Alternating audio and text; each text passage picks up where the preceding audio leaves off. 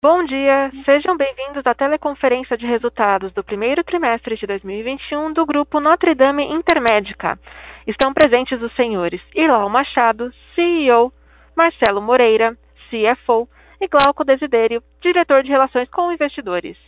Informamos que todos os participantes estarão ouvindo a teleconferência durante a apresentação da empresa. Em seguida, iniciaremos a sessão de perguntas e respostas para investidores e analistas, quando mais instruções serão fornecidas. Caso alguém necessite de alguma assistência, por favor, digite asterisco zero. O áudio está sendo apresentado simultaneamente na internet no endereço ri.gndi.com.br. Antes de prosseguir, gostaríamos de esclarecer que eventuais declarações que possam ser feitas durante a teleconferência relativas às perspectivas de negócios, projeções e metas operacionais e financeiras do grupo Notre Dame Intermédica constituem-se em crenças e premissas da diretoria da companhia bem como informações atualmente disponíveis. Considerações futuras não são garantias de desempenho, elas envolvem riscos, incertezas e premissas, pois se referem a eventos futuros e, portanto, dependem de circunstâncias que podem ou não ocorrer. Investidores devem compreender que condições econômicas gerais, condições da indústria e outros fatores operacionais podem afetar o desempenho futuro da companhia e podem conduzir a resultados que diferem materialmente daqueles expressos em tais considerações futuras. Agora, gostaríamos de passar a palavra ao Sr. Irlau, que iniciará a apresentação. Por favor, senhor, pode prosseguir. Bom dia a todos, obrigado por é, estarem presentes no nosso call.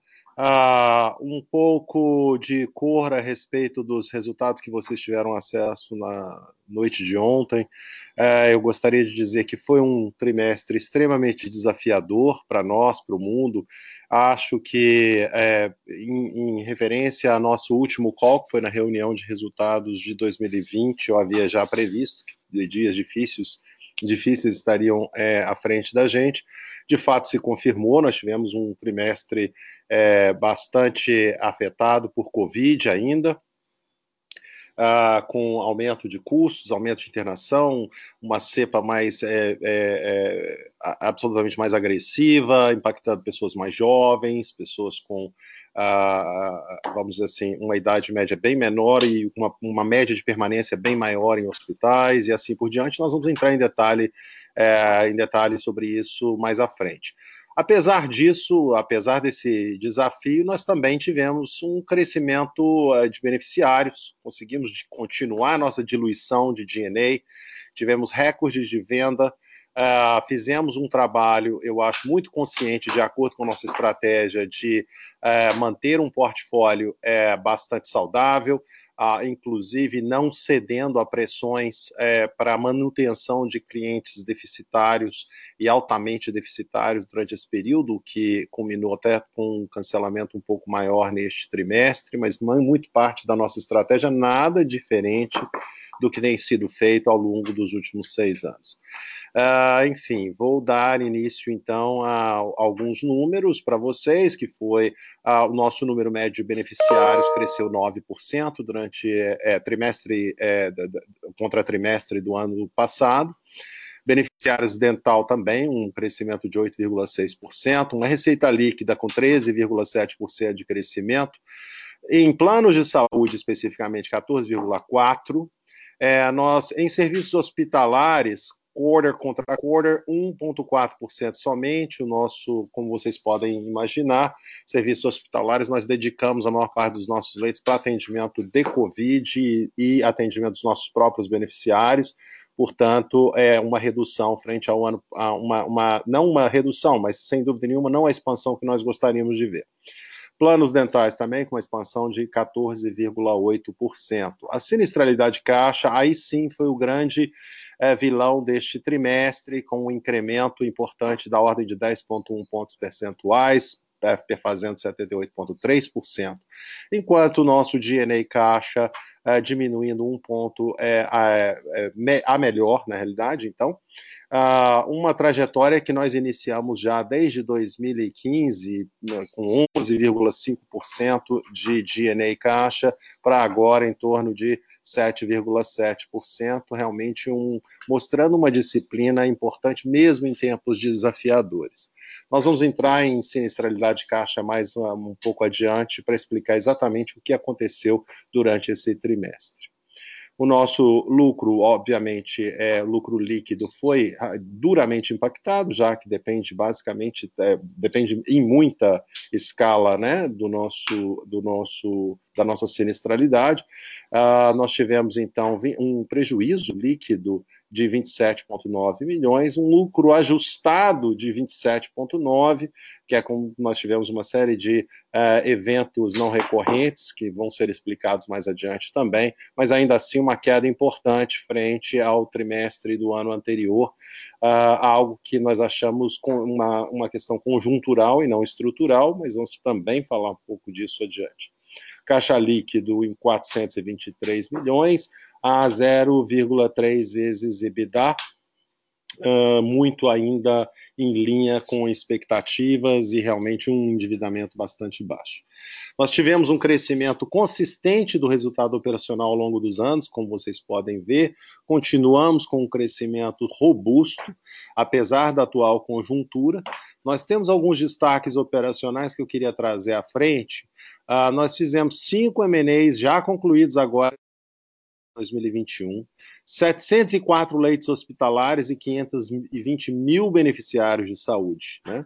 Ao longo desse primeiro trimestre, o GNDI dedicou-se dedicou à conclusão das aquisições assinadas em 20, uh, simultaneamente com as atividades relacionadas à combinação de negócios com a Apivida, e as oportunidades de M&A continuam. É, e vão continuar a impulsionar a consolidação do mercado como vocês podem ver na, no, no gráfico é, da página 5, se eu não estou equivocado. Página, desculpe, isso. Página é, 4.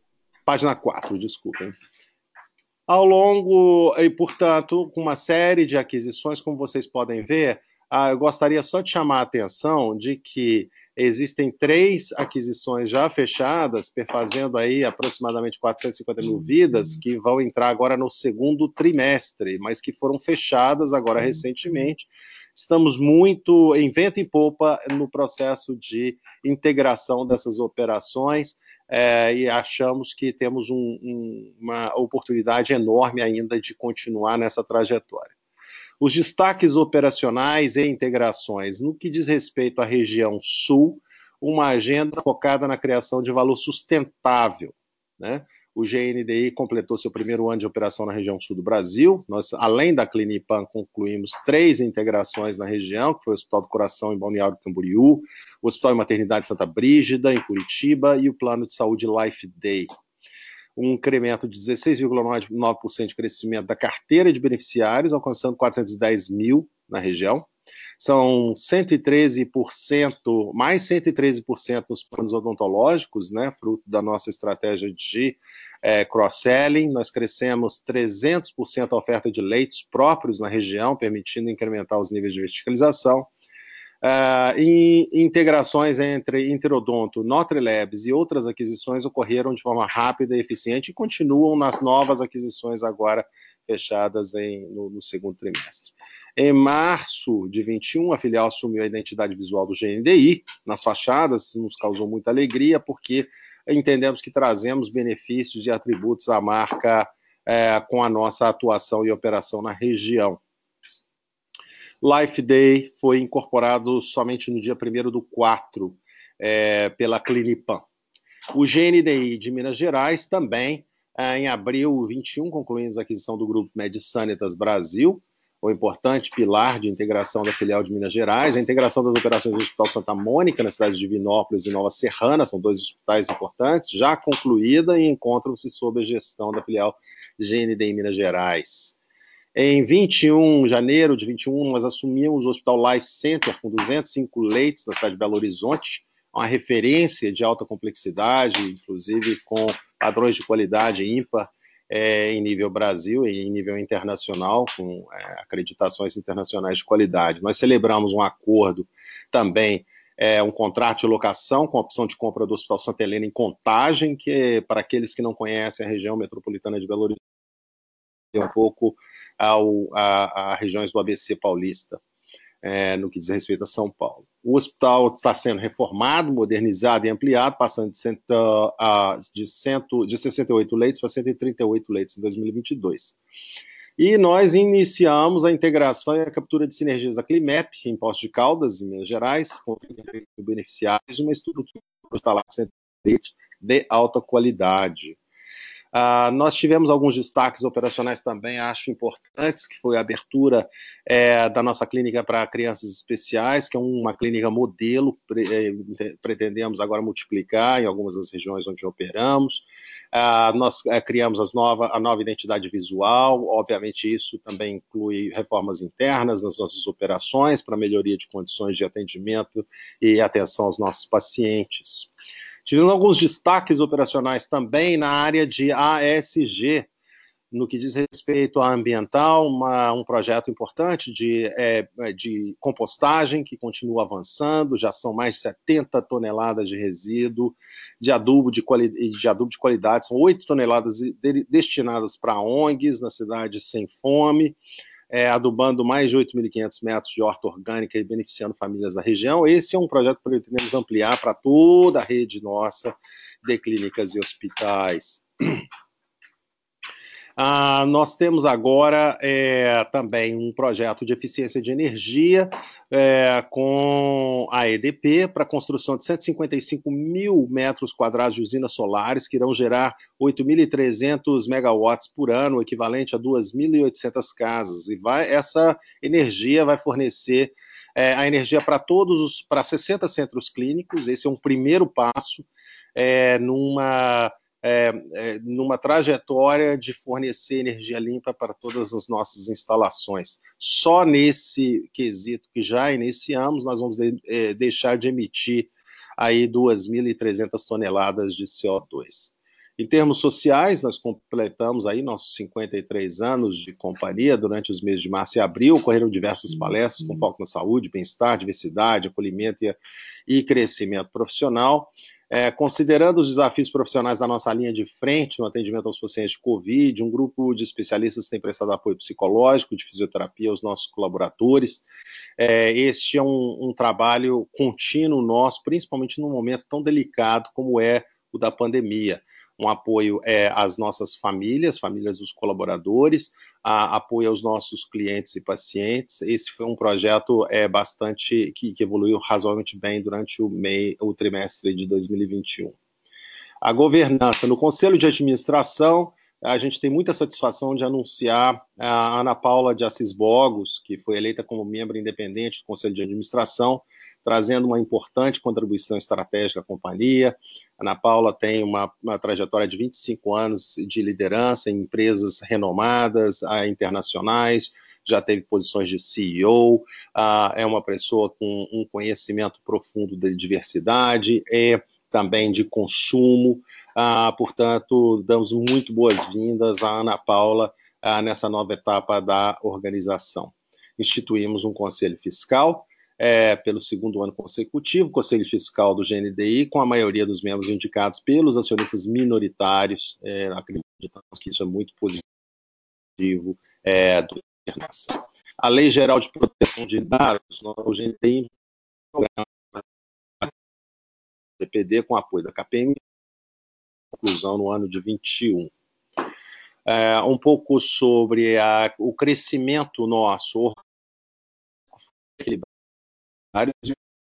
consistente do ticket médio. A nossa receita líquida cresceu 13,4% trimestre contra trimestre.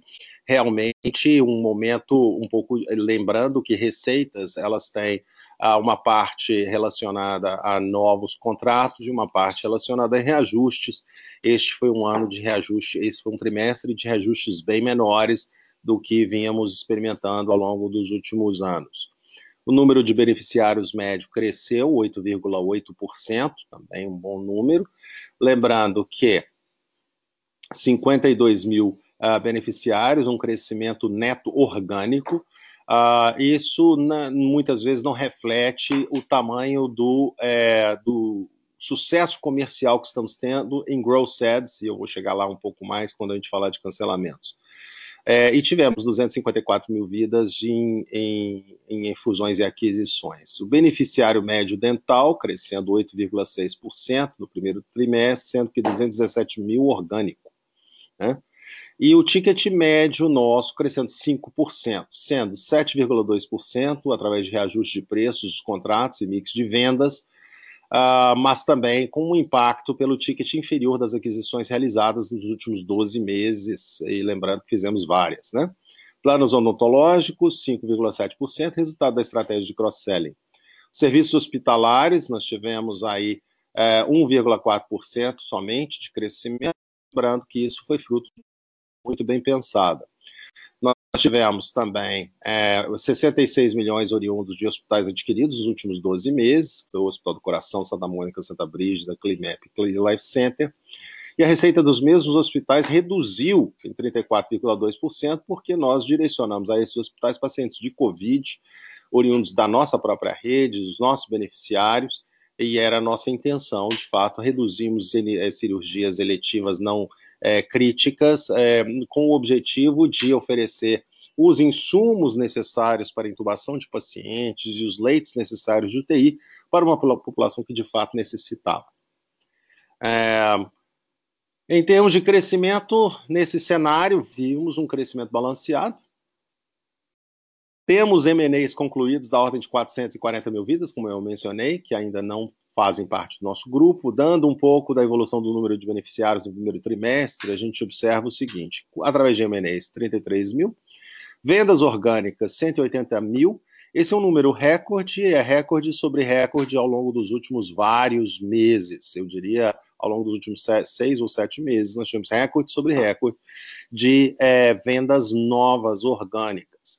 Por, e tivemos também um benefício nos dá um pouco de alento, inclusive, que é uma diminuição é, no, no, no, na evolução do desemprego. Isso mostra um pouco mais de estabilidade entre contratações e demissões, fruto de é, de layoffs de Covid. Por um outro lado, uh, firmes e fiéis à nossa estratégia de longo prazo dos últimos seis anos, nós não fazemos, é, vamos dizer assim, nós não entramos em qualquer é, relação de longo prazo que seja deficitária ou desequilibrada. Isso foi o caso em dois contratos em particular, vale mencionar, mas é, que afetaram o nosso volume de cancelamentos no corporativo. Nossas vidas em PME continuam sendo reflexo do tamanho de um churn normal e natural frente ao tamanho da nossa carteira. Hoje somos provavelmente um dos, uma das organizações que mais vendem planos de, pessoa, de, de pequenas e médias empresas do país. Temos uma carteira realmente muito relevante, quase um milhão, uh, e isso tem um churn natural. Onde houve um impacto mesmo, mesmo de fato foi em número de é, beneficiários corporativos, fruto da nossa estratégia de manter sempre um portfólio equilibrado. Uh, nós não é, é, nos movemos da tese de que as relações têm que ser de longo prazo e equilibradas. Esse é um mercado com margens é, finas que não permitem vamos dizer assim, um, um, contínuo processo de prejuízo em qualquer contrato. Portanto, somos bastante fiéis a esse conceito de limpeza de carteira. Ah, porém, estamos aí agora com 4 milhões 282 mil vidas, uh, se eu não me engano, de acordo com as últimas informações que obtive, talvez a número um do país, continuamos crescendo e ainda temos muito mais por vir, não só em M&A, mas também de crescimento orgânico a evolução do ticket médio, é, a, vemos aí uma evolução da ordem de. É, uh, saímos de 223 para 234, um incremento de 5%, e já falamos sobre esses números no slide anterior. Sinistralidade caixa, o grande vilão do, do mês, do trimestre. Uh, nós tivemos aqui, durante o primeiro trimestre de 21, vários estados brasileiros observaram o ressurgimento da infecção por Covid, como vocês bem sabem, é notório, que foi a, a, famosa segunda onda. Essa segunda onda atingindo um pico de internação no final de março de 21. Hoje eu posso relatar que houve de fato já uma diminuição contundente nos números, porém ainda estamos num patamar, patamar atípico de internações dentro dos hospitais. Esta nova onda de tratamentos COVID aconteceu em paralelo aos procedimentos regulares de rotina, muito poucos municípios impondo uma suspensão obrigatória de procedimentos eletivos. Concomitantemente com este momento, vimos um ressurgimento, ou vamos dizer assim, novas cirurgias do passado é, eletivas, mais as novas eletivas, mais as, as, as, as é, cirurgias normais do período, e isso houve um encavalamento de volume dentro dos nossos hospitais. GNDI abriu mil leitos, uma, um objetivo que ficou claro para a gente desde o início dessa nossa crise, é que nós faríamos todo o possível é, e o impossível para acomodar e acolher os nossos pacientes é, dentro das nossas instalações, dentro da nossa estrutura, e para isso fizemos um esforço hercúleo para abrir mil leitos hospitalares né, durante esse período. Houve um aumento, sim, de 10,1% da sinistralidade é, caixa e deu-se principalmente por 9,1%, é, ou seja, 264 milhões para totalmente pacientes Covid unicamente, tanto na rede própria quanto na rede credenciada. Houve uma queda na margem devido à redução de, na receita de serviços hospitalares para outros planos de saúde. E embora os KPIs para internações hospitalares e consultas ambulatoriais tenham aumentado 3,3 pontos percentuais e 6,7 pontos percentuais no primeiro trimestre, quando comparados ao primeiro trimestre de 2020, o grau de verticalização também diminuiu um pouco devido principalmente aos tickets mais elevados sofridos por parte da rede contratada em hospitais credenciados, com uma frequência anormal de exames no período. É, uma sinistralidade caixa odontológica diminuiu de 27,1% para 21,8% no primeiro trimestre, refletindo a redução no uso dos serviços odontológicos durante a pandemia. Eu gostaria de passar a palavra aqui para o Marcelo é, Marques, nosso CFO, para falar um pouco sobre DNA e demais é, assuntos é, relacionados a, aos nossos resultados. Ok, Irlau, bom dia a todos. Então, eu, eu pego aqui a partir desse slide número 11, onde a gente analisa o nosso DNA caixa. Como vocês podem ver, no trimestre ele atingiu 7,7% da receita líquida, né? É, em linha com o quarter anterior, né? E demonstrando aí todo o esforço e estratégia que a gente vem buscando já ao longo de sucessivos anos de diluição do DNA. Para aqueles que nos acompanham até há mais tempo, vão se lembrar que em 2016, 2017, esse DNA já chegou a ser superior a 10%, né? atingindo até 11%. A gente fez um esforço grande de diluição e nós estamos agora numa nova fase aí, à medida que os grandes, grandes MNEs que a gente adquiriu em 2019 e 2020, eles foram integrados, então nós estamos aí nesse patamar agora de 7,7, graças aí aos ganhos de escala. Né? Quando a gente abre a composição do DNA caixa na tabela, a gente pode ver que acho que a gente teve uma, uma sucessivas boas notícias, começando pela linha de pessoal, que conseguimos diluir de 4,1 para 3,9, ou seja, com um aumento inferior ao que foi o crescimento do nosso negócio ao longo desses últimos 12 meses. Mesma coisa com serviços de terceiros, que se manteve em termos nominais é, andando de lado, em 51 milhões, diluindo, portanto, também 0,2. Ocupação e utilidades, alguns MNEs recentes e o IGPM mais forte acabaram impactando pontualmente essa linha, que acabou, então, do ponto de vista de como percentagem da receita andando de lado. O PDD é de fato, uma excelente notícia, né? Como vocês podem ver, é, ele ficou absolutamente estável em 22 milhões, né? O mesmo número do, do ano passado. Eu tô, gostaria de ressaltar esse, esse, esse número porque ele mostra, né? Que realmente, do ponto de vista do, do impacto na economia, é, é, a gente entende que o pior já passou as pessoas conscientes né, da importância do seu plano de saúde, né? lembrando que neste ano nós estamos cobrando não apenas né, os valores já carregando o reajuste, mas o reajuste que foi é, congelado no ano passado e que estamos é, é, cobrando em 12 parcelas esse ano. Né? Não obstante isso, a gente vê um comportamento muito bom na, na, na linha da, da provisão para devedores duvidosos. Né? Por fim, ali na linha de contingências e taxas, tivemos 16,8 milhões de, de contingências recorrentes, tá? É, é, um aumento comparado ao mesmo trimestre do ano anterior, mas eu acho que esse aumento ele é muito mais fruto de uma base baixa que tivemos no primeiro trimestre de 20, sendo que esses 16, 17 milhões é algo aí uma, que a gente entende como próximo do que é o nível recorrente de gastos que temos. Né?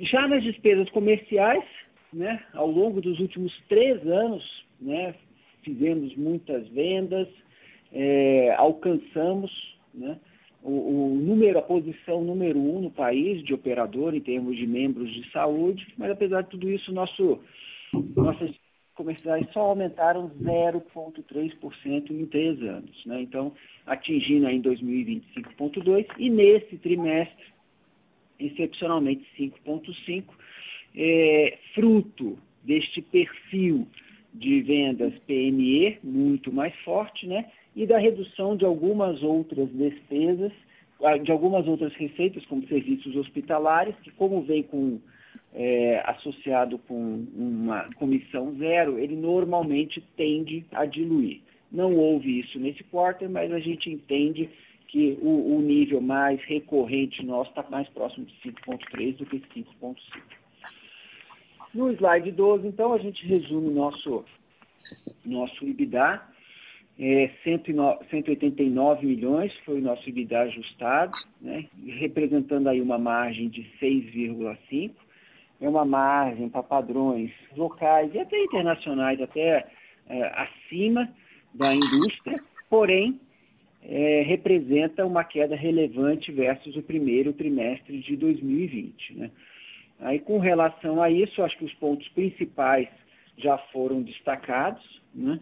que é realmente, se vocês podem olhar lá no final da página, é o, o, o impacto da segunda onda do Covid em nossas operações, que ele refletiu basicamente em três é, é, dinâmicas. A primeira delas é a própria sinistralidade, as contas médicas associadas ao tratamento de Covid, né, diagnóstico e tratamento de Covid, que atingiram 264 milhões, que representam aí dos 10 pontos percentuais que nós perdemos no Emalar, 9% é, é única e exclusivamente tratamentos Covid, né?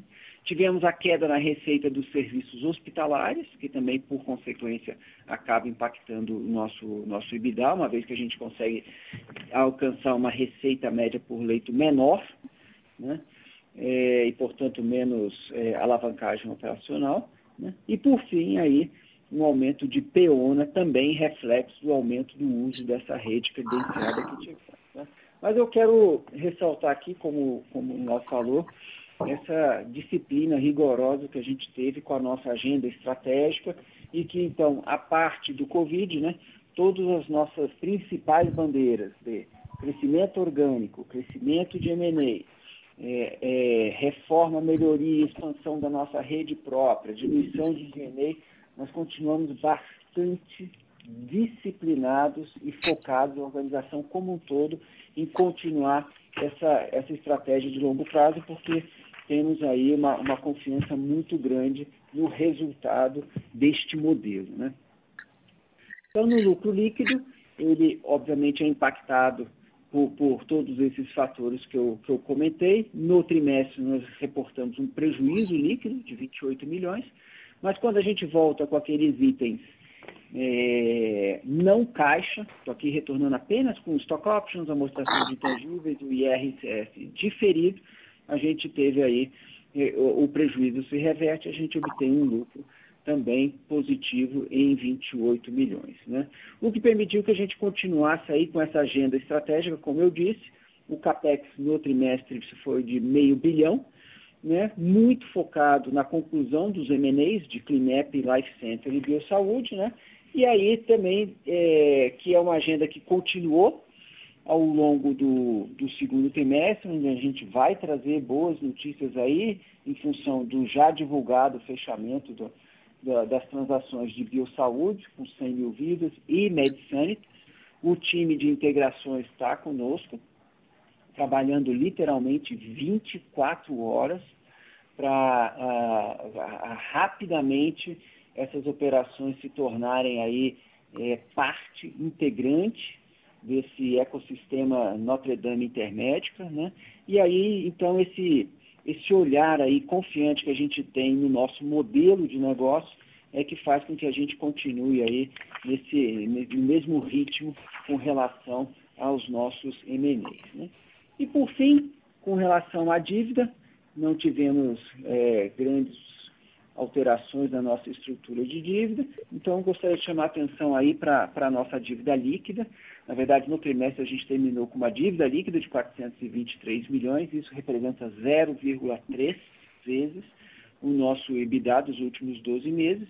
E mesmo se é, colocássemos aqui a compra da MedSanitas, que já concluímos no mês de abril, que é uma aquisição maior, que todos conhecem aí, né, um principais players independentes, é um dos principais players de, na região de, de Belo Horizonte, né, e a gente vai para uma caixa líquida em torno de 1 bi 300, que representa ainda 0,8 abaixo de todos os covenants que a gente tem. Então a gente ainda encontra e enxerga um espaço grande para continuarmos com a nossa estratégia é, de aquisições no mercado. E com isso, eu acho que é, podemos passar para a sessão de, de perguntas e respostas. Obrigado. Senhoras e senhores, iniciaremos agora a sessão de perguntas e respostas. Para fazer uma pergunta, por favor, digitem asterisco 1. Para retirar a pergunta da lista, digitem asterisco 2. A nossa primeira pergunta vem de Emerson Vieira, Itaú. Bom dia, pessoal, tudo bem? Aqui é o Emerson Itaú. É, bom, Islau, Marcelo Glauco, obrigado pelo tempo de vocês. São duas perguntas. A primeira, né, a gente gostaria de entender um pouquinho sobre esse um ponto percentual de aumento no Emalar quando a gente foi os tratamentos de Covid, né? Como é que foi o comportamento é, desse Emalar ex-Covid ao longo do primeiro trimestre? E vocês conseguem dividir com a gente é, se vocês já possuem é, quantificado aí qual seria o impacto dos trimestres seguintes de 2021, né, assumindo aí uma normalização do Covid, uma retomada dos procedimentos eletivos postergados no ano passado? Essa é a primeira pergunta. E a segunda é a seguinte, né, a gente viu um crescimento orgânico bem interessante. Então, eu queria entender um pouquinho como vocês estão vendo o ambiente competitivo, né, como tem se comportado é, o ticket das novas vendas né, com ticket estável, então talvez sendo um pouquinho mais promocionais. E ainda em cima da questão de ticket, né, eu queria entender um pouquinho como vocês estão vendo essa questão do reajuste dos planos individuais. Ah, e isso, deve, se isso deve ter alguma contaminação também na negociação dos planos corporativos, tá? São essas perguntas, pessoal. Obrigado. É, vou falar um pouquinho sobre o futuro. É, o, o, acho que ainda não estamos fora da segunda onda de Covid a gente já vê isso acontecendo, uh, números contundentemente menores. Isso ainda temos que lembrar que contas hospitalares têm um certo tempo de serem processadas. Nós temos um impacto um pouco diferente de demais organizações, porque nós temos um percentual importante das nossas contas que ocorrem durante o próprio mês ou trimestre, em função de sermos hospitais próprios isso é uma benção e também é, é, pode ser também um, uma, um outro desafio. Por quê? porque como nós compramos para os nossos próprios hospitais, as tabelas negociadas com hospitais de terceiros é, é, talvez não sofram o total impacto do aumento de custos de medicamentos que nós é, pudemos vislumbrar ao longo do ano de 2020, principalmente no seu final, e ao longo do, do, dos primórdios de 2021 como aumento de insumos de forma desordenada, luvas que aumentaram mil por cento, aventais dessa ordem também, alguns medicamentos que desapareceram do mercado, forçando operadoras a adquirirem é, hospitais, perdão, adquirirem é, insumos no exterior através de compra direta e assim por diante. É, nós sofremos um impacto maior, talvez, é, mas sem dúvida nenhuma esse impacto ainda tem que ser estabilizado o volume é, diminuiu, esse impacto ainda tem que ser estabilizado. É, mas estamos muito otimistas, definitivamente muito otimistas com a regularização. Do ponto de vista de sinistralidade, eu vejo isso aqui, é, tudo que nós construímos fruto da própria Covid gera para a gente oportunidade futura. Vou dar exemplos: a própria telemedicina, teleatendimento, é, a expansão dos nossos leitos de UTI, com a capacidade adicional de verticalização de serviços a um custo mais baixo, o retorno das nossas atividades em serviços hospitalares a terceiros para consecução de cirurgias. É, eu acho que isso tudo representa para um futuro oportunidades. A situação já está completamente regularizada de forma nenhuma, ainda não, é, mas eu acho que estamos indo numa trajetória positiva. É, isso é o que eu poderia dizer a respeito desse assunto. E em respeito a nosso incremento do mercado e vendas, e vendas líquidas, é como eu disse, eu acho que nós estamos num período onde todos estamos é, objetivando oferecer a qualidade de serviço que nós nos comprometemos com os nossos beneficiários. Por isso, nós fizemos esforços hercúleos para manter atendimento em todas as nossas instalações, com insumos presentes, com a possibilidade de dar o acolhimento e o tratamento é, essencial à vida, e foi esse o nosso objetivo durante esse tempo. Eu acho que nós conseguimos fazer isso de forma esplendorosa é, e continuamos com isso é, sendo primordial na nossa cabeça.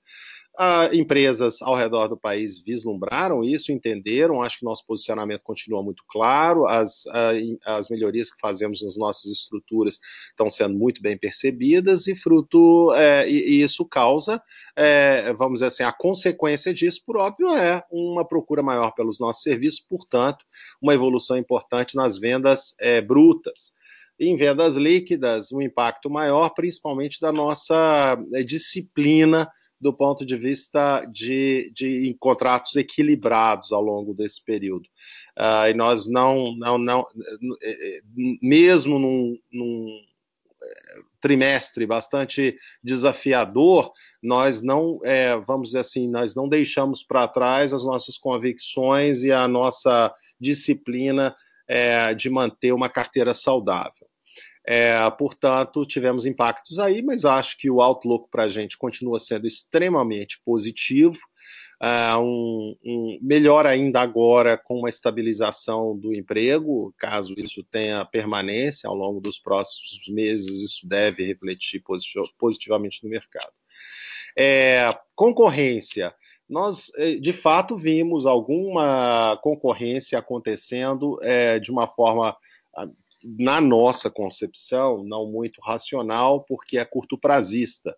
É aquele momento onde talvez exista uma pressão muito grande de sinistralidade e busca-se, através de um mecanismo que chama-se run-in e run-off, é onde eu contrato a empresa, talvez até um preço subsidiado, mas que isso me traz receita por um período de três meses aproximadamente, onde a despesa, em função do ciclo operacional de é, faturamento e billing de prestadores, é, demora mais, ou seja, você tem dois a três meses de receita com um volume de sinistro muito reduzido. O contrário acontece para aqueles que são bastante disciplinados e dizem: não, nós não vamos dar continuidade a um contrato é, celebrado é, e que, na realidade, não tem um, está deficitário. Isso causa, na saída de um contrato, uma sinistralidade maior, porque você perde a receita e você continuamente consegue, pelos próximos dois meses, ainda receber contas hospitalares. É o sinistro de runoff e nós vimos uh, alguns concorrentes, e sim, fazendo é, é, estratégias de precificação e conquista de clientes de uma forma que não consideramos sustentável e não vamos engajar nesse tipo de prática, porque não achamos que isso seja é, um benefício de longo prazo para os nossos acionistas. Uh, em termos de, você perguntou também a respeito de planos individuais. É fato, Uh, o plano, o reajuste anual, ele é, é um cálculo feito sobre os gastos do ano anterior e o objetivo dele é recompor os custos do ano anterior da forma que eles é, performaram. Lembrando a todos que no segundo trimestre de 2020 houve uma suspensão de cirurgias eletivas de forma bastante abrupta, grande, e que refletiu em números de sinistralidade no segundo trimestre. Esses volumes tiveram uma retomada importante ao longo do ano de 2020, no terceiro e quarto trimestre, é, atingindo normalidade quase é, no quarto trimestre. É, e que é, isso então vai se refletir em reajustes bem menores. Ah, já escutamos mercado, escutamos, é, é, vamos dizer assim, ah, informações que são veiculadas em mídia, até propensões ao cálculo de que talvez esse ajuste seja próximo de zero ou até mesmo negativo, não sabemos. É, mas a nossa carteira hoje de planos individuais perfaz aí 12% do nosso volume total. Ela tem um impacto importante. É, acho que um reajuste menor dessa natureza pode vir a trazer, principalmente para players de menor é, escala no mercado, uh, dificuldades muito importantes, porque como ele reflete o passado e não reflete o presente, que é um presente muito mais ácido do que vimos lá no segundo trimestre de 2020 uh, ah, e talvez nos anos anteriores, em função de uma pandemia, ou seja, uma crise mundial de saúde, obviamente você tem impacto, você vai ter empresas menores, com menos escala, sendo impactadas de forma dramática ao longo do ano de 2021 uh, sem um, um, reajuste que possa lhe ajudar a compensar os custos adicionais uh, que se fizeram presentes ao longo desse ano. Vou, chamo a atenção para. Nesse momento, escala é fundamental para você conseguir diluir parte desse, desse custo adicional, mas foram vários custos uh, importantes adicionais. Uh, menciono alguns que eu já tinha mencionado na minha reunião anterior com vocês. O fato de termos tido uma evolução de impostos de ICMS em São Paulo de 0 para 18% nos insumos hospitalares, são 60 e poucos procedimentos adicionais, como a rol mínimo da ANS, nós temos é, uma pressão em cima de custos de materiais e medicamentos oriundos da, da crise é, sanitária que atravessamos, com evoluções importantes em, em, em, certos medicamentos e principalmente em, em EPIs. Isso tudo tem um impacto e que não está sendo necessariamente recomposto agora, Uh, e que empresas, então, ao longo desse próximo ano, vão ter que é, lidar com este aumento de custo. Nós acreditamos particularmente que estamos é, razoavelmente bem preparados para isso, em função primordialmente da nossa escala e do fato de que temos uma rede própria ampla, é, bastante capaz de absorver a maior parte é, do volume externo através da verticalização, diminuindo assim é, o custo é, no, no geral, para tentar buscar um equilíbrio frente a essa evolução de custos. Mas, mais uma vez, temos uma rede, temos um volume ainda bastante tímido de planos individuais, da ordem de 12%. Não sei se eu respondi a todas as perguntas, convido o Marcelo para é, é, contribuir. Só, só fazer um, um, um, um, reforçar um ponto aqui que eu acho muito importante, Emerson. Quando você falou, né, excluindo o, o Covid direto, né, os gastos que foram com Covid direto, ah, eu estou vendo aqui um aumento de, de um ponto percentual e de onde vem isso, né? Além do efeito estatístico da redução do, do, do hospital services, eu queria chamar a atenção, acho que é, é, no ponto nevrálgico do nosso modelo de negócio. Né? Você não estrutura uma rede própria para receber um pico como a gente teve, como esse de Covid, que já passou, né? O, como a gente falou, foi lá no final de março e desde então ele vem, vem caindo dia após dia. Né? E aí, para um player verticalizado, o que, que acontece? Né? Quando esse movimento ele sai da rede própria e vai para a rede contratada, o, o, o mesmo procedimento, para nós, passa a custar três vezes, quatro vezes mais.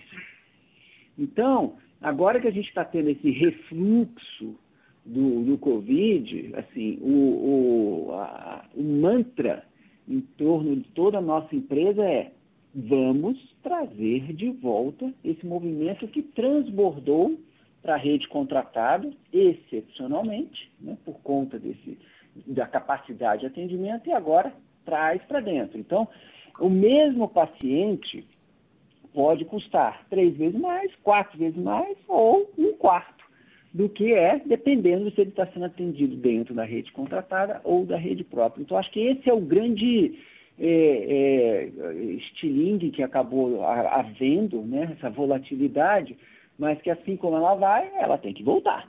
Né? É, esse é o nossas áreas de, de operação aí, todos os estados e municípios e regiões têm este grande objetivo. Né? À medida que vai se reduzindo, a gente traz para dentro de casa e aí o benefício também é muito forte. Perfeito, Ilau, Marcelo. Obrigado. Super claro.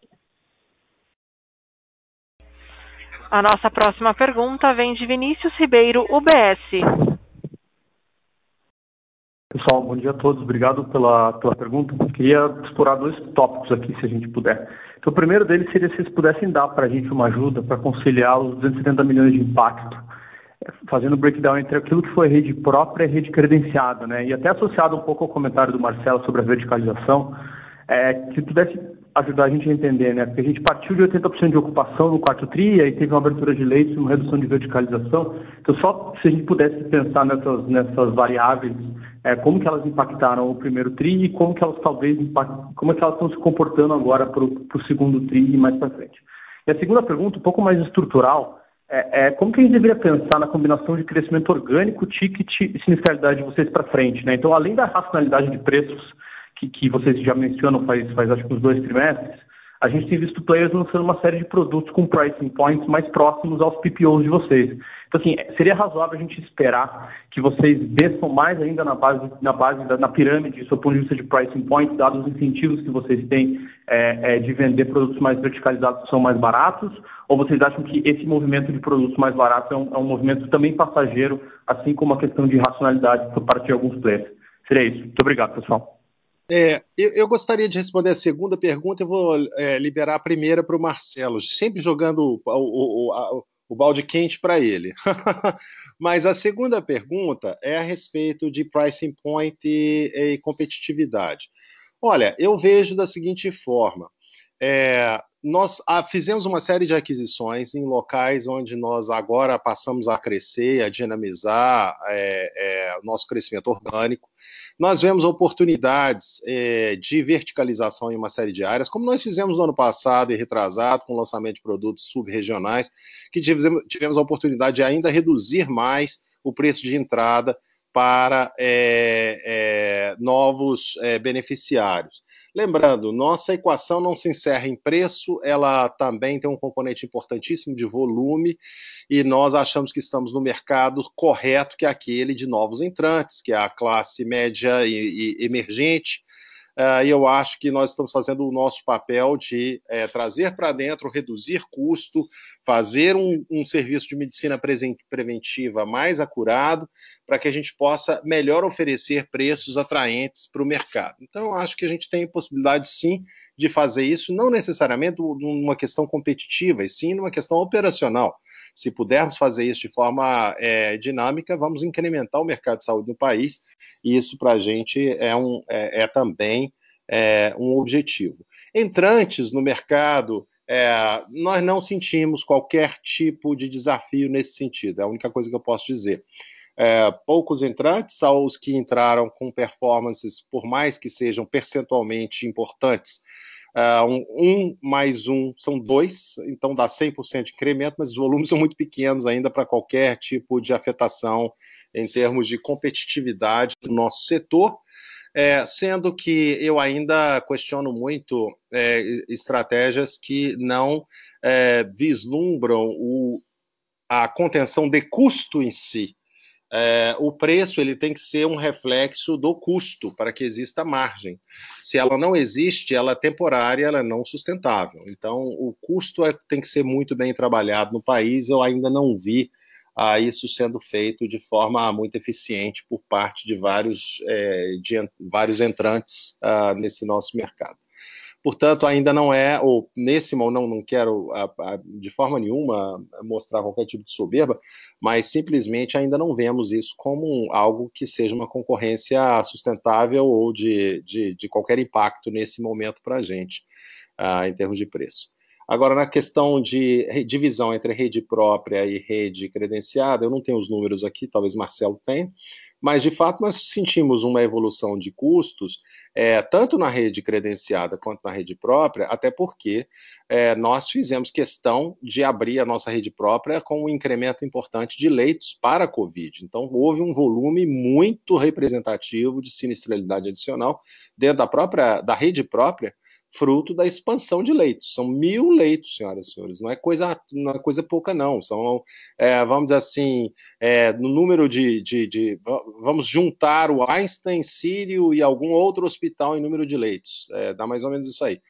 É, então é importante o incremento de leitos. Isso tem, obviamente, um impacto. Você tem que contratar pessoas, tem enfermagem, você tem é, todo o custo adicional de EPIs, medicamentos e assim por diante. Mas nós sentimos também um incremento importante na rede credenciada, mas eu, eu, eu, eu em função não só do volume de pacientes, não, não é mesmo? Mas também é, vimos um, algo em alguns, infelizmente, em alguns membros dessa rede credenciada, um volume importante de cirurgias eletivas não críticas, com um aumento de cirurgias como plásticas, é, como é, é, cirurgias de endometriose, cirurgias de reposição de quadril, cirurgias é, é, de bariátricas de redução de estômago, sem necessidade durante um período dramático da história do país e do mundo.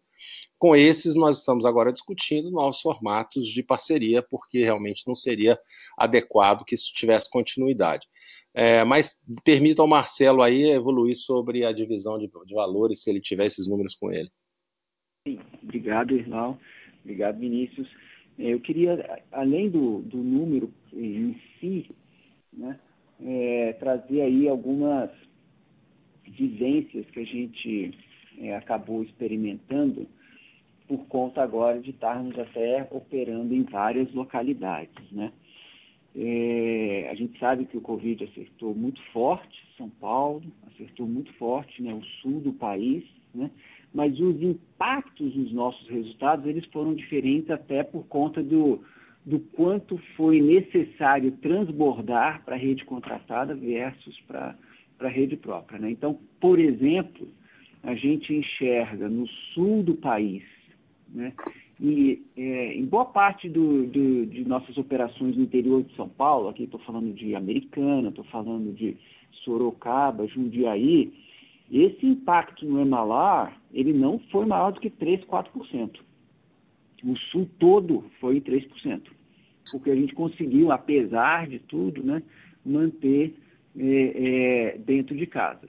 Já em São Paulo e Rio, aí sim a gente teve um impacto mais forte. Né? Dentro de casa, quando a gente abre os nossos principais custos, né, é, o, o, o, sofremos exatamente em duas linhas, pessoal e material. Tá? É, pessoal, até por conta de turnover e etc., é uma coisa muito natural de que à medida que o movimento é, baixa, os leitos vão sendo fechados, né? E você tem um, um, um acerto desse custo de pessoal acontecendo naturalmente ao longo dos próximos quartos. Né? E em materiais, aí sim você teve uma questão de preço e volume. Né? É, o preço aí um pouco associado à escassez de alguns materiais, né?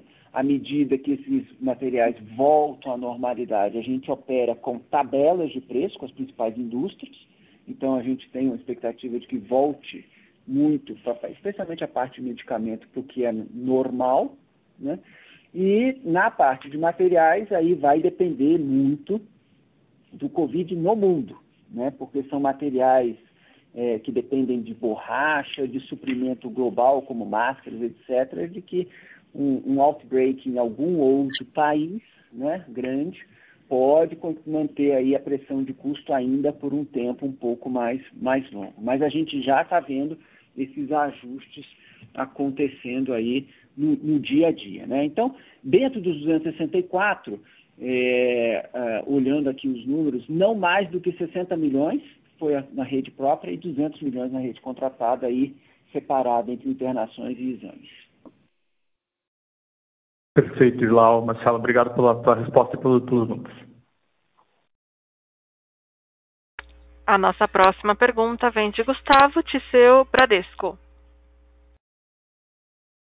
Bom dia, Ilau. Bom dia, Marcelo. Tudo jóia? Acho que são duas perguntas aqui do nosso lado. É, são relacionadas principalmente aos contratos cancelados. Se pudessem dar uma visibilidade um pouco para a gente de como que está abril, como que está começo de maio, se, se deu uma maneirada, se está um pouco mais contido.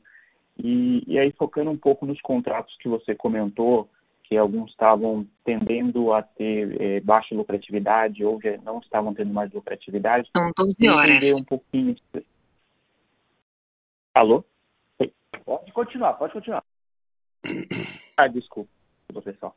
É, mas então a gente queria um pouquinho mais de cor se esses contratos vieram de M&A e tinham alguma dificuldade ou, ou se são que havia já uma dificuldade de repassar preço e por isso eles chegaram nessa situação. É só para a gente tentar entender mais ou menos como funciona o life cycle desses, desses contratos.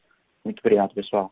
Olha, em ambos casos a gente vê isso acontecendo, tanto em alguns contratos adquiridos, né, através de M&As, que nós tivemos de realmente adequar à realidade, é, mas tivemos dois é, contratos um pouco maiores que já tinham uma tendência de, uh, de desequilíbrio e que nós não é, conseguimos chegar a um acordo em termos de equilíbrio desses contratos.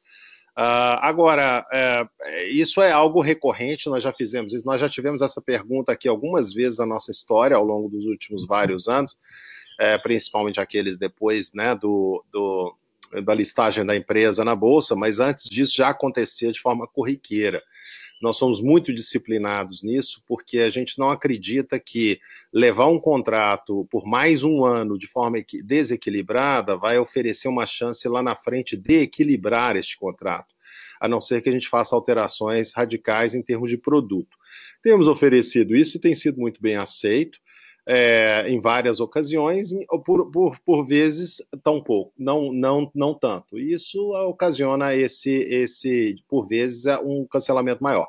Não vemos nada de atípico durante o. Esse, é pelo, eu, eu não posso falar pelo mês de maio, que ainda não terminou, mas o mês de abril eu acho que já foi bastante mais é, é, ou menos impactante, e a gente vê com bons olhos o futuro. É, é isso que eu poderia dizer.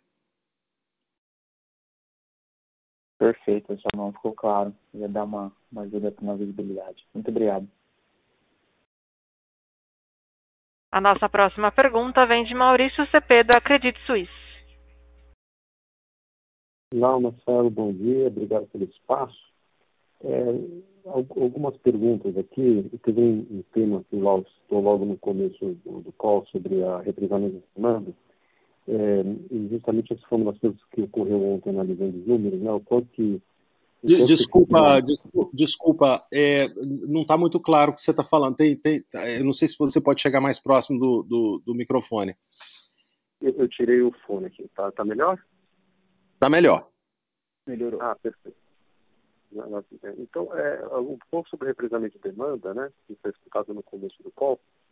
É, a gente ficou, inclusive, pensando nisso quando os resultados é, o, o, quanto de Q1 já foi backlog é, do, do, dos Qs anteriores, e se você tem uma visão de backlog do futuro das troças eletivas, né, dadas esses vai e vem do direitos de ações e tudo mais.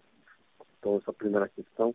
A segunda é um sentido mais técnico, a gente viu que o foco de caixa na hora do resultado, mas tem um aumento na previsão para no, no em geral, de, de, desculpa, a segunda parte da sua pergunta eu, pelo, eu, pelo menos, não consegui escutar. A primeira, sim, é a respeito de backlog. A segunda, você poderia repetir? Pro, provisão para contingências no, no DNA, é, que foi um pouco maior. É, é, o, que, o que poderia ser a natureza disso, né? E a terceira, é, com respeito à regulação de preço, é, sei que é um assunto politicamente um pouco conturbado, né? É, o que, que, vocês estão vendo aí de, de né, do, do, ajuste de preço esse ano, de eventuais interferências na, na, no rito regulatório normal da ANS? Muito obrigado. É, a, a, a, segunda parte, eu acho que a gente respondeu um pouco é, a respeito de essa, essa terceira pergunta. Por, nós estamos ainda aguardando, do ponto de vista de, de, de regulador, o que será a realidade para o ano. Isso vai ter um impacto sobre planos individuais mais uma vez, nosso volume de planos individuais perfaz aqui em torno de 12% da nossa carteira, deve ser muito próximo de zero ou até negativo, não sabemos, é, a gente pode especular ainda até termos uma resposta. É, eu discorri um pouco a respeito disso e como que funciona plano, plano é, o, o reajuste em si do plano individual que ele pode ser para a gente uma dificuldade, mas muito moderada, como também para várias empresas pode ser uma dificuldade muito grande, não é o nosso caso. E isso, para nós, em várias das ah, regiões onde nós operamos, significa que alguns prestadores estarão bastante estressados. Né? Alguns, é, é, alguma, alguns concorrentes, na realidade. É, a primeira pergunta, desculpa, é porque realmente falhou bastante seu microfone. Backlog, backlog de cirurgias, como é que vai se comportar? Backlog está muito apropriado, é assim, nós já conseguimos, da primeira onda, isso aí já foi tudo solucionado. É, o que nós tivemos agora, nessa segunda onda, algumas cidades no interior tiveram restrições de é, cirurgias eletivas, e nós mesmos impusemos, vamos dizer assim, uma, uma, uma força maior, é, não por uma questão de redução de custo qualquer coisa dessa natureza, e sim pela é, é, é disponibilidade, principalmente de é, anestésicos e relaxadores musculares, etc., para a condução de intubação de pacientes. Não fazia sentido ficar, vamos assim, é, é, é, montando schedules importantes para cirurgia de redução de estômago frente a um paciente na porta do hospital aguardando internação e intubação por um caso de Covid. Mas dentro dessa sistemática, foi o volume continuou sendo quase que normal, é, com algumas extensões de prazo, mas eu não vejo um, um, backlog é muito grande. Existe um backlog, mas definitivamente não importante nesse momento. E, então, por fim, só comentando a respeito da provisão de, de contingências, Maurício, que você, perguntou, né? É, sim, tivemos um valor neste trimestre relacionado ao recolhimento de é, um imposto uh, da Green Line. Uh, foi um, um, pagamento autorizado pelo vendedor, onde a gente terá o ressarcimento deste valor, porém o ressarcimento desse valor passa aí por é, garantias que não são garantias monetárias, nem escrow, nem, é, nem escrow, nem parcela retida. E, portanto, de acordo com o IFRS, a gente só poderá é, é, reconhecer o crédito que teremos, né, a contrapartida e a indenização do vendedor no momento que ele acontecer.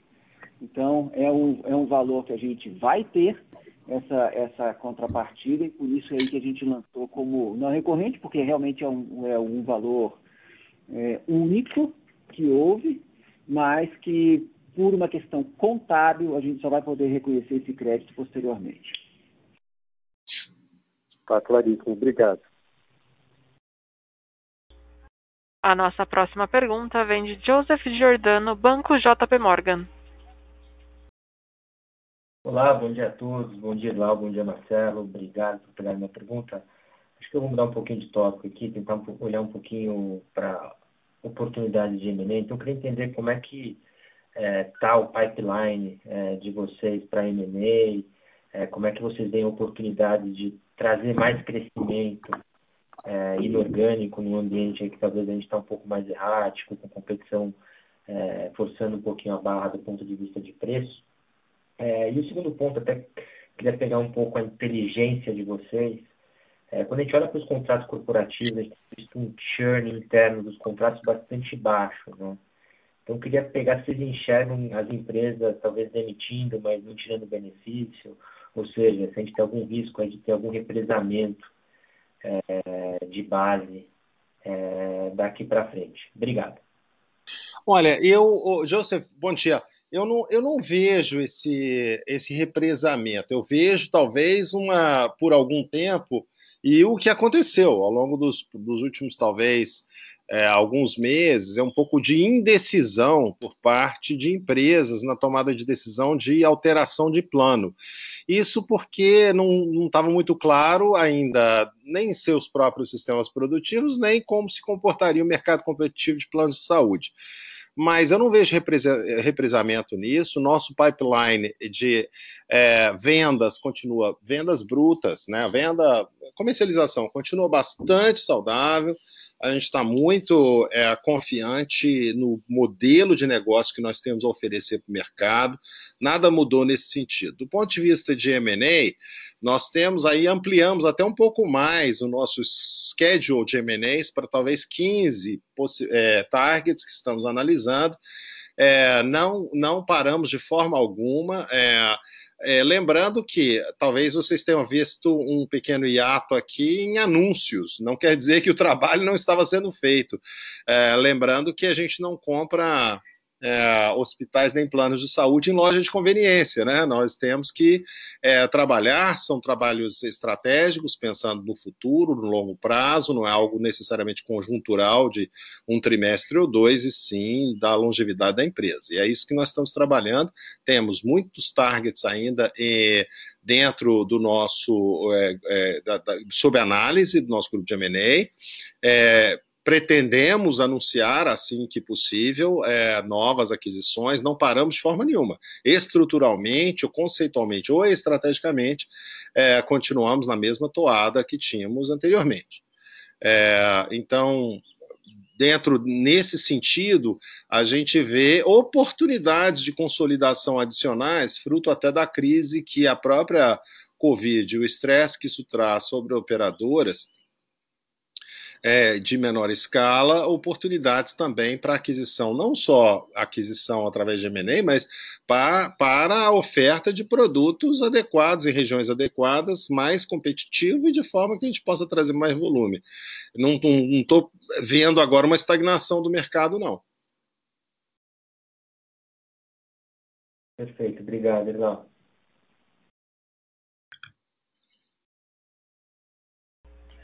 Com licença, encerramos neste momento a sessão de perguntas e respostas. Eu gostaria de passar a palavra ao Sr. Irlau para as considerações finais. Por favor, pode prosseguir. Obrigado. É, eu queria dar um tom de. É, é, vendo o resultado deste trimestre, que foi extremamente desafiador, mas frente a um cenário mundial e principalmente brasileiro bastante ácido, acho que nos comportamos é, do ponto de vista ético, moral, de atendimento e acolhimento da forma adequada. Fomos é, além de todas as, as, as nossas forças para é, viabilizar um serviço de altíssima qualidade para os nossos beneficiários no momento de crise, onde de fato é, fomos postos à prova. Acho que saímos com nota 10 dessa prova. É, tivemos, lógico, os desafios econômicos do período, mas que nós entendemos que são extremamente conjunturais. Ah, muito disso passou, coisas ainda que não passaram, nós vamos é, e continuamos trabalhando para que elas passem. É, e estamos ainda muito confiantes na nossa, no nosso modelo de negócio. Nas, é, estruturalmente não houve mudança de conceito, de estratégia, continuamos bastante é, é, focados naquilo que nós podemos fazer para jornalistas. Sofremos, como todos, um momento bastante difícil, algumas diferenças frente a outros concorrentes, mas por motivos diferentes, sejam eles relacionados ao tipo de público que nós atendemos, relacionado, vou dar um exemplo, o nosso público na GNDI, uh, nós somos um reflexo do Brasil. Então, nós temos uma emerging middle class bastante importante na nossa carteira, são eles, então, inclusive, é, funcionários de varejistas, de é, call centers, de é, empresas de grande volume de pessoas, uh, onde, e que são pessoas que não necessariamente podem é, fazer um home office, por exemplo. Uh, em 100% da sua empresa. Isso uh, é fruto do ticket que nós oferecemos, do foco de trabalho que nós temos. Uh, isso tem um impacto, sem dúvida nenhuma, sobre a nossa carteira e sinistralidade. Mas, definitivamente, a gente vê com muito bons olhos essa expansão e diluição ao longo do prazo do risco e da escala que nós estamos desenvolvendo para exatamente diluir e pulverizar esse risco. um crescimento absurdo acontecendo em gross sales, ah, isso é fruto de exatamente da mesma estratégia e ela eh, tem eh, a tendência de continuar, né, nos gerando a escala, o volume de clientes e a oportunidade de crescer organicamente ao longo do tempo. Então, é, por mais que eu veja esse como um, talvez o trimestre, um dos trimestres mais desafiadores da história do sistema de saúde do Brasil, sistema privado de saúde do Brasil, é, nós vemos com bons olhos o futuro é, pelo, por aquilo que nós conquistamos em termos de qualidade, em termos de distribuição de rede, em termos de aquisições, aquisições já consolidadas que estão por vir e trazer sinergias, assim por diante. Então, eu me sinto otimista a respeito do futuro, apesar de um trimestre bastante desafiador. É, Marcelo, você gostaria de concluir com alguma coisa? Não, é isso mesmo, Rinaldo. Estamos bastante focados aí, todo o time interno, trabalhando noite e dia aí com, com esse ouro nessa agenda estratégica. Com isso, então, gente, encerramos. Muitíssimo obrigado. Saúde para todos. É, Lembrem-se, não acabou, então continuem protegendo-se, protegendo é, esse é um momento ainda de, de bastante cuidado, é, mas espero que todos estejam bem. Vamos juntos. A audioconferência da Notre Dame Intermédica está encerrada. Agradecemos a participação de todos, tenham um bom dia e obrigada por usarem Chorus.